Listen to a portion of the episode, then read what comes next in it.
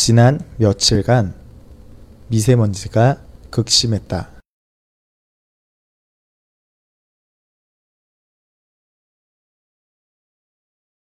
지난 며칠간 미세먼지가 극심했다.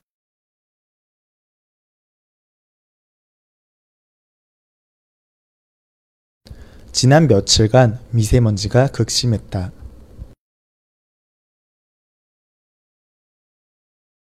특히 지난 21일에는 서울의 공기가 세계 주요 도시 중 두 번째로 안 좋았다.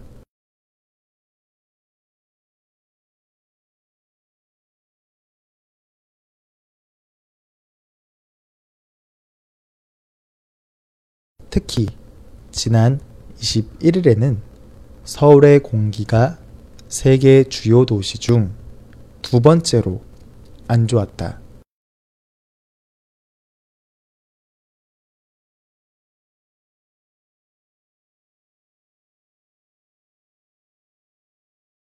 특히 지난 21일에는 서울의 공기가 세계 주요 도시 중 두 번째로 안 좋았다.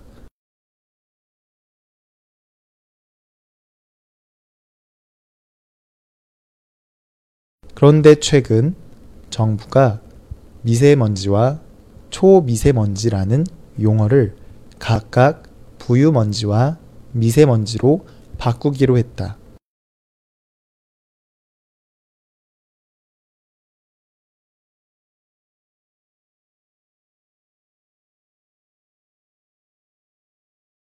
그런데 최근 정부가 미세먼지와 초미세먼지라는 용어를 각각 부유먼지와 미세먼지로 바꾸기로 했다.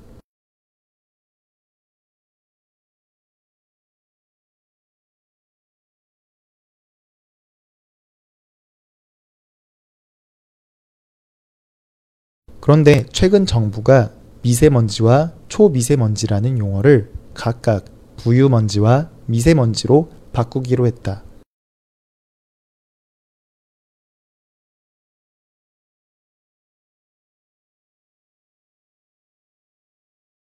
미세먼지를 줄이려는 실질적인 대응 없이 용어를 바꾸는 것만으로 무마시키려고 하는 것이 아니냐는 비난을 받고 있다.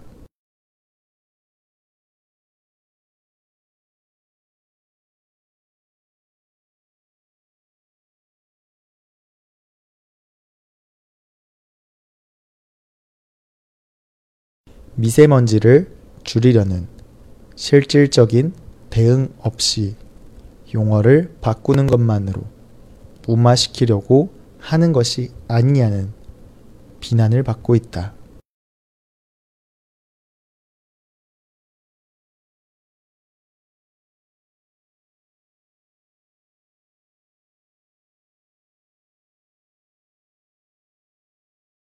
미세먼지를 줄이려는 실질적인 대응 없이 용어를 바꾸는 것만으로 무마시키려고 하는 것이 아니냐는 비난을 받고 있다.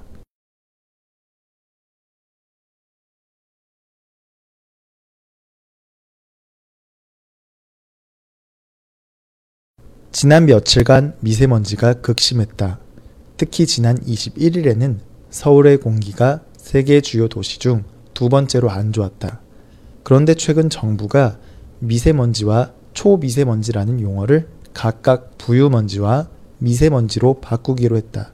미세먼지를 줄이려는 실질적인 대응 없이 용어를 바꾸는 것만으로 무마시키려고 하는 것이 아니냐는 비난을 받고 있다.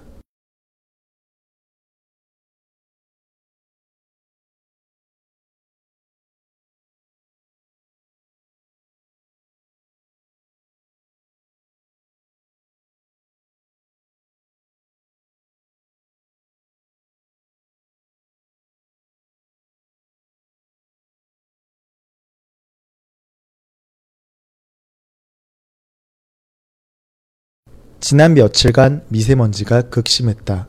특히 지난 21일에는 서울의 공기가 세계 주요 도시 중 두 번째로 안 좋았다. 그런데 최근 정부가 미세먼지와 초미세먼지라는 용어를 각각 부유먼지와 미세먼지로 바꾸기로 했다. 미세먼지를 줄이려는 실질적인 대응 없이 용어를 바꾸는 것만으로 무마시키려고 하는 것이 아니냐는 비난을 받고 있다.